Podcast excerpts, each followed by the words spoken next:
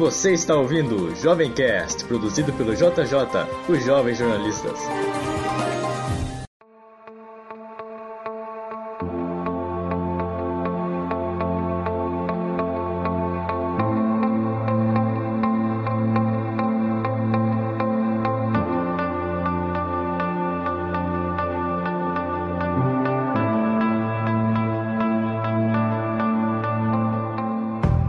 Eu participo do grupo de jovens jornalistas do Centro Estadual de Capacitação em Artes Guido Viaro e eu estou fazendo essa entrevista sobre ideologia é, com relação às nossas aulas. Eu queria conhecer mais o senhor, o professor.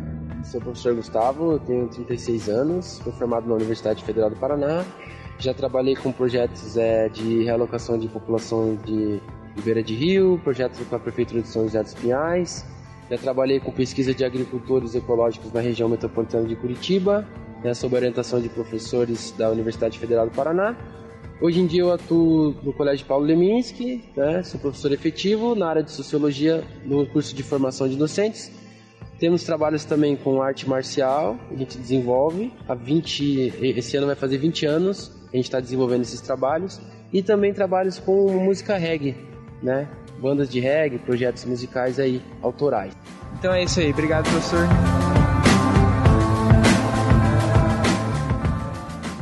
E eu elaborei algumas perguntas. E eu queria saber o que é ideologia para você? Certo, ideologia para mim é quando você tem um conjunto de normas, valores, ideias e crenças que acabam por é, guiar o indivíduo nas suas ações sociais.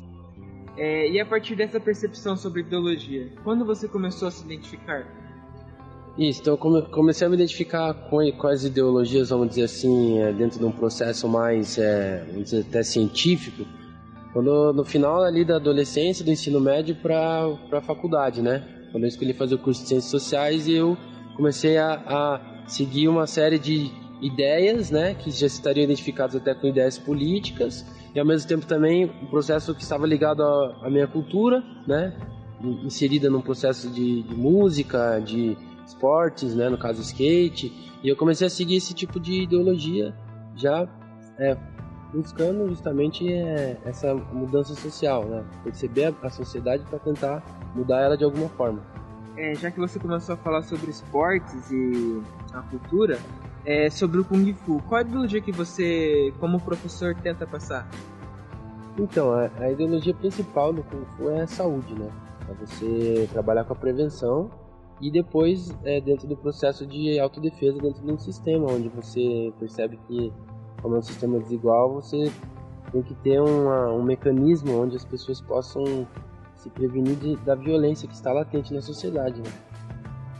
é, e a partir da nossa convivência em sala voltando sobre ideologia percebe-se seu posicionamento a favor do anarquismo é, o que você comentaria sobre então, é, na verdade que eu comento assim, que é, eu, eu, já de prontidão não sou anarquista, né? Vamos dizer assim, não sou anarquista, mas a gente tem ideias que estariam ligadas ao anarquismo, como por exemplo a ausência de um Estado ou uma autogestão, onde você faz com que as pessoas tenham consciência do seu papel e a partir disso elas possam trabalhar dentro de um processo de uma construção coletiva, sem um poder centralizador ou sem alguém que esteja comandando. É, e para os leigos sobre anarquismo, para você o que é o anarquismo? Ah, o anarquismo ele seria justamente como eu falei, uma, uma autogestão, né? Que se conhece como anarquismo em termos conceituais hoje em dia, em termos até sociológicos, estaria relacionado justamente a um sistema, né? De, até de governo ou de não governo, onde as pessoas estariam por si próprias criando consciência do seu papel dentro da sociedade e cada um atuando na sua área para fazer com que esse todo funcione de uma forma mais harmônica.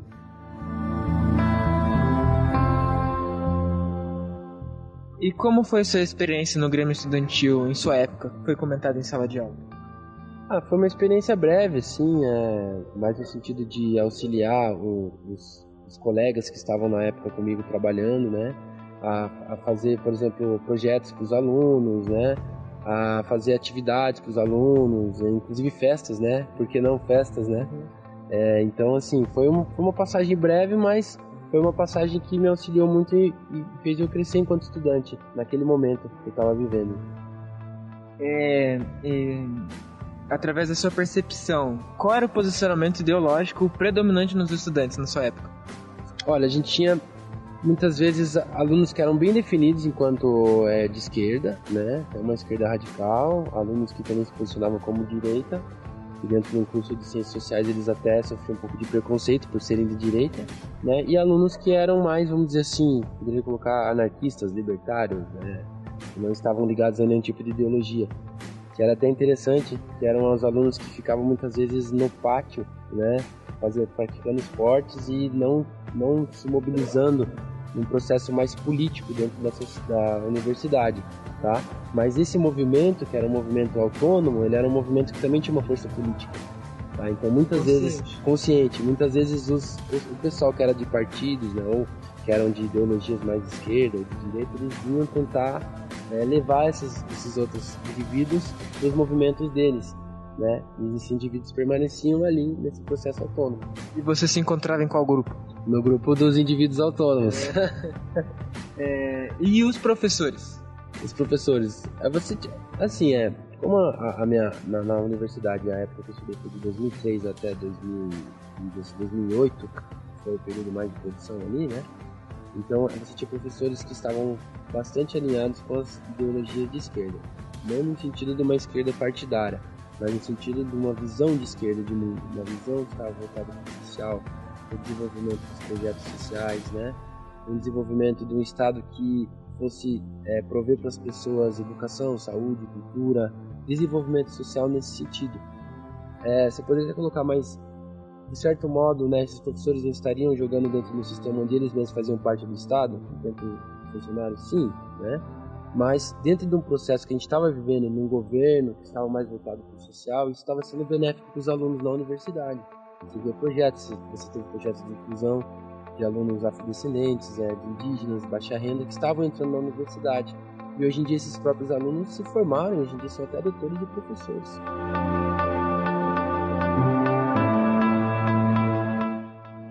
E na aula de hoje foi comentado sobre a nação zumbi. Eu fiquei curioso e queria saber mais. Eu queria que você comentasse sobre a história e, e como foi a resistência ideológica desse grupo. Certo. É, esse grupo ele começou lá, na verdade, em, em Recife, era o Chico Science, e depois ele juntou o pessoal e virou a Nação Zumbi, né? era um bloco de carnaval, se não me engano. Tá?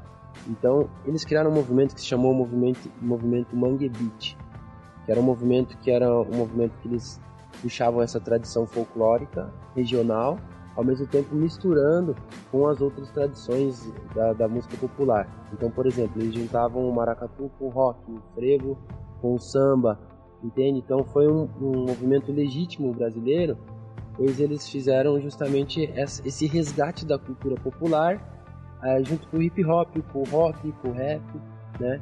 E continua a banda até hoje, né? O Chico Sainz faleceu em 97, mas o movimento ainda continua e como eu falei no, no caso da, da aula ali especificamente, foi um caso que ocorreu na semana passada, no carnaval, de algumas bandas foram proibidas de tocar músicas do Chico Sainz porque eram músicas libertárias. Eles eram músicas que supostamente afrontariam esse status quo e esse sistema capitalista, né? Que a gente está inserido, mas que de certo modo prejudica a maioria dos indivíduos que vivem nele.